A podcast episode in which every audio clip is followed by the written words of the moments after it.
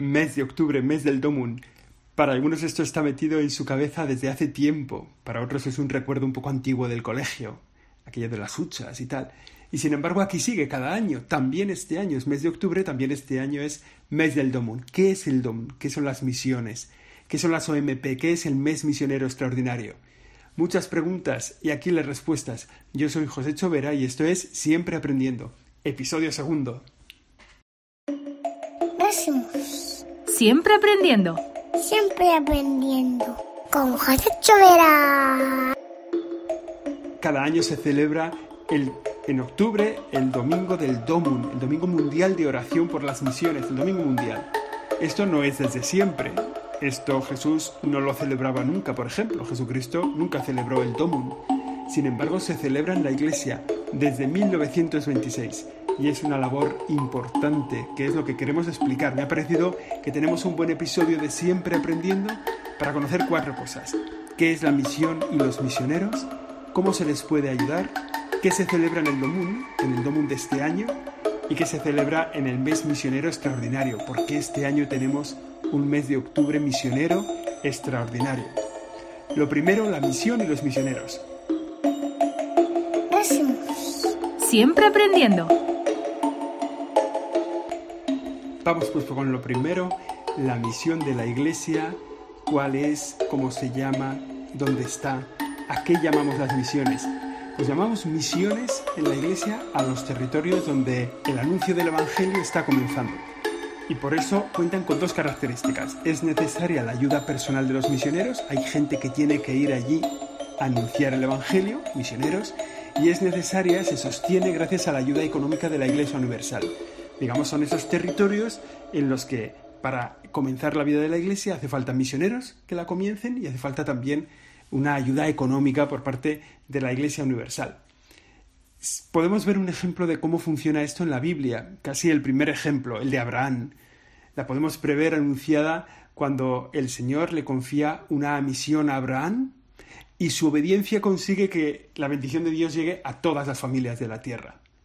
La promesa es para Abraham, pero a través de su obediencia la promesa se extiende a todos los pueblos. El hombre no es solo el que recibe la bendición de Dios, sino que recibe la bendición de Dios y pasa a ser colaborador de la, de la bendición de Dios.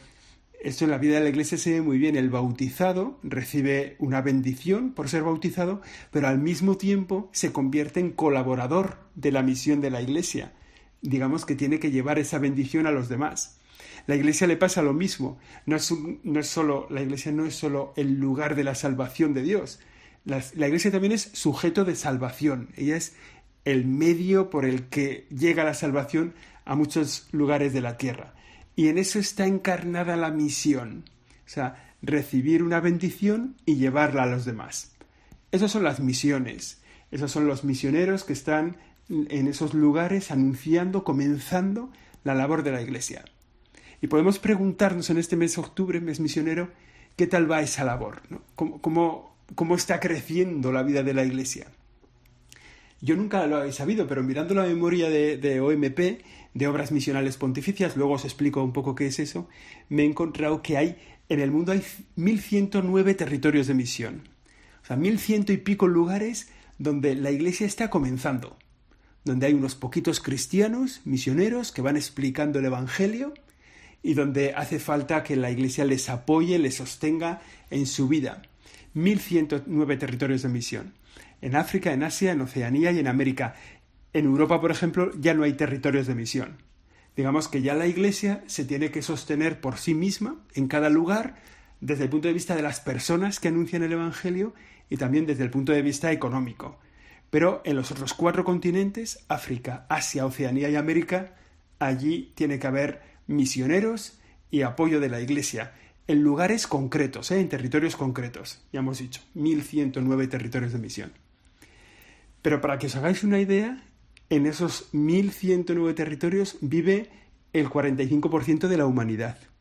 O sea, casi la mitad de las personas viven en un territorio de misión para la Iglesia. Por tanto, no os creáis que son ahí 1.100 y pico cositas pequeñas. No, no, la mitad de la humanidad vive en ese territorio. y un tercio de la Iglesia Católica está en los territorios de misión. Un tercio, ¿eh? Fijaos bien esto, un tercio de, los, de la Iglesia Católica se, está en territorios de misión. Por tanto, la labor de la misión, además de que es la labor esencial de la Iglesia, está todavía empezando en muchísimos lugares. O sea que tenemos muchísima labor que hacer con ellos. La verdad es que las cosas dan fruto. ¿eh? En los últimos años ha, habido nuevos territorios de misión. En 25 años, por ejemplo, para que os hagáis una idea, se ha iniciado la misión de la Iglesia en 180 territorios. O sea, digamos que, esa labor pum, pum, pum, sigue creciendo poco a poco y que se ha bautizado muchísima gente, que hay muchísimas instituciones sociales, instituciones educativas que se cuentan por miles, ¿eh? que anuncian el Evangelio, que están implantadas en esos territorios de misión para hacer crecer la vida de la Iglesia. Por lo tanto, digamos, la misión, esos lugares donde empieza la actividad de la Iglesia, que tienen que ser apoyados por la Iglesia Universal desde fuera. Y de los misioneros, ¿qué se puede decir? Bueno, que son los que sostienen la misión y la sostienen con su vida. La gente entregada que ha dicho yo voy allí, me entrego, me pongo a vivir con aquella gente y con el testimonio de mi vida procuro que hacer crecer aquí la semilla del Evangelio. Son gente que entrega su vida, que entregan en muchos casos su vida entera. Hay gente que va a un territorio de misión por un tiempo de su vida, por tres años, por cinco años, a veces solo por un verano, pero siempre es gente muy valiosa que dice, bueno, yo voy a un territorio a contarles con mi vida el Evangelio. Son sacerdotes, son religiosas, son religiosos, son laicos. La mayoría son mujeres que proclaman la buena nueva hasta el último rincón. ¿Y cómo lo hacen esto? Bueno, muchas veces con el anuncio explícito del Evangelio, ¿no? Muchas, muchas veces desarrollan esta labor anunciando, dando catequesis. Muchas veces también creando la situación para que se pueda plantar el Evangelio. Digamos, trabajando la tierra para que allí pueda crecer el Evangelio. ¿Y eso qué quiere decir? Pues la labor asistencial, la labor social, labor educativa, labor sanitaria, o sea, humanizando a las personas como primer paso para luego poder anunciar el Evangelio. Fijaos, para que os hagáis una idea, de España hay 11.000 misioneros, 11.000 personas, 11.000 españoles que están en todo el mundo, en 134 países, anunciando el Evangelio. Una cosa es importante, una cosa que es importante es que hay lugares que no se consideran territorios de misión, o sea, lugares donde ya se dice, bueno, la iglesia ya está implantada y aquí, pero que tienen misioneros, que hay gente que está entregando su vida al anuncio del Evangelio. Esto pasa incluso en lugares de España, ¿no? Gente, matrimonios, familias que han ido a un lugar para hacer crecer la vida de la iglesia bien porque la iglesia ha desaparecido, porque está muy desanimada, porque está muy decrecida, y ahí se ha implantado una familia misionera con un sacerdote, o se ha implantado un grupo de personas. Bueno, digamos que nos encontramos misioneros en territorios que ya la iglesia no los llama territorios de misión, pero en los que hace falta que se siga anunciando el Evangelio. Como digo, 11.000 misioneros en el mundo. Y de estos territorios en misión, de estas misiones y de estos misioneros, ¿quién cuida? pues cuida desde la Iglesia lo que se llama las obras misionales pontificias. Las obras misionales pontificias, que es una institución de la Iglesia, que tienen el deber de ofrecer apoyo espiritual y material a las iglesias jóvenes, a estas iglesias de misión. Apoyo espiritual y apoyo material. ¿Esto de quién fue idea? Pues esto es una cosa que surgió en el siglo XIX, en 1822, una, una chica, Pauline Jaricot, se reúne con sus amigas y dice, vamos a orar por las misiones y vamos a recoger ofrendas para la misión. Entonces se reúne en esa misión personal de apoyo espiritual y material a las misiones. Y al final el Papa Pío XI, ya en el siglo 100 años después, cuando se cumple el centenario de esa labor que, había surgido en Francia, en Lyon, pues eh, el Papa dice que esta es una misión para toda la Iglesia.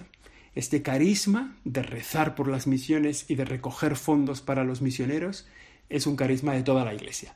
Y entonces, desde ese día se empieza a. la Iglesia adquiere la conciencia de que la misión se sostiene así. La misión y los misioneros se sostienen así. Esas son las obras misionales pontificias, ¿no? El instrumento que tiene la Iglesia para atender las grandes necesidades en las que se encuentran los misioneros en su labor de evangelización por todo el mundo, hay necesidades que son de tipo material, muchas veces y también necesidades espirituales, ¿no? El apoyo de la oración, la misa celebrada por las misiones. Bueno, pues esto es a lo que se dedican las obras misionales pontificias. Ellos dicen, nuestra misión es proporcionar a las misiones lo necesario para que ningún rincón del mundo se quede sin la esperanza de conocer a Dios.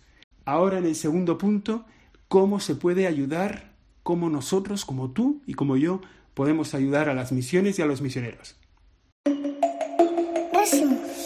Siempre aprendiendo. Pues ese apoyo a las misiones y a los misioneros se hace de tres formas. Con la cooperación personal, con la cooperación espiritual y con la cooperación material.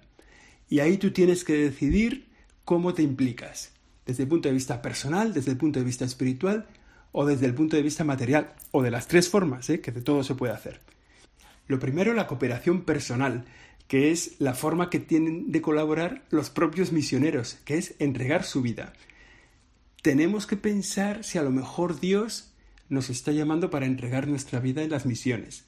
O sea, tenemos que pensar si la vocación, el camino que Dios ha puesto en nuestra vida para alcanzar la felicidad, es el camino de la entrega misionera, de ir a anunciar el Evangelio a uno de los lugares de misión esa cooperación personal es la mejor colaboración que podemos hacer con la misión de la Iglesia, es dar nuestra vida por ello. También es de gran valor en, cooperación personal el trabajo de colaboradores, de voluntarios, que, que, dedican parte de su tiempo o su tiempo entero a informar y a sensibilizar sobre la necesidad de la ayuda misionera. O sea, es como si dijéramos, misioneros que se quedan aquí para animar misioner, la misión de la Iglesia, para animar que haya más gente que vaya a la misión, que haya gente que dedique más recursos a la misión. O sea, esa es la primera cooperación que podemos hacer nosotros con las misiones y con los misioneros, es la cooperación personal, la entrega de nuestra vida o la entrega de parte de nuestro tiempo para que las misiones salgan adelante. La segunda es la cooperación espiritual, es la colaboración que todos los fieles desde cualquier lugar del mundo podemos hacer en favor de la misión, que es la que se realiza de manera espiritual, es decir, la que hacemos con nuestra oración, la que hacemos con la celebración de la Eucaristía ofrecida por las misiones, aquellos pequeños sacrificios, detalles de amor al Señor que ofrecemos por los misioneros cada día, eso sostiene la vida de la Iglesia.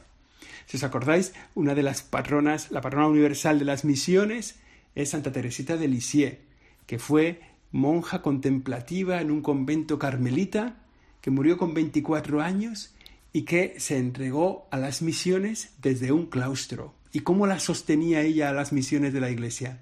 Con su oración, con su sacrificio, cooperación espiritual, muy asequible, muy al alcance de todos y es un gran beneficio para la misión y para los misioneros. Y la tercera cooperación que podemos prestar a las misiones y a los misioneros es el apoyo material, el apoyo económico, el dar dinero. Fijaos, obras misionales pontificias recoge dinero para las misiones tres veces al año. Una vez en el mes de enero, donde se, dedica a la infancia misionera, es a niños que ayudan a otros niños, niños que tienen ese compromiso económico con las misiones y con los misioneros. Otra es la campaña por las vocaciones nativas, que busca apoyar que surjan sacerdotes y religiosos en los lugares de misión. Y la tercera es la del DOMUN, la gran campaña es la campaña del DOMUN, donde se recoge dinero, pues eso, para ayudar a esos territorios de misión. Para que os hagáis una idea, el año pasado se recogieron en toda la iglesia 84 millones de euros, casi 85 millones de euros en todo el mundo para ayudar a los países de misión. Bueno, pues de esos 85 millones, 11 o casi 12 se recogieron en España. O sea, España fue muy generosa dando ese dinero a los países de misión. Entonces, ¿esto cómo se hace? Pues todo el dinero que se recoge a través de obras misionales pontificias se entrega a un fondo de solidaridad internacional y desde Roma se gestionan ayudas para todo el mundo. El año pasado, por ejemplo, España financió 599 proyectos en 68 países. Y entonces, con ese dinero que se recogió desde España, pues se propusieron 599 proyectos que se desarrollaron. Por tanto, es una labor muy importante. La labor que se realiza con el apoyo económico llega a muchos lugares de la tierra y sostenemos a la Iglesia también con nuestra cooperación económica, con nuestra cooperación material. Ahora vamos al tercer punto. Vamos a desarrollar un poco más esto de qué es el Domun, de dónde sale. Siempre aprendiendo.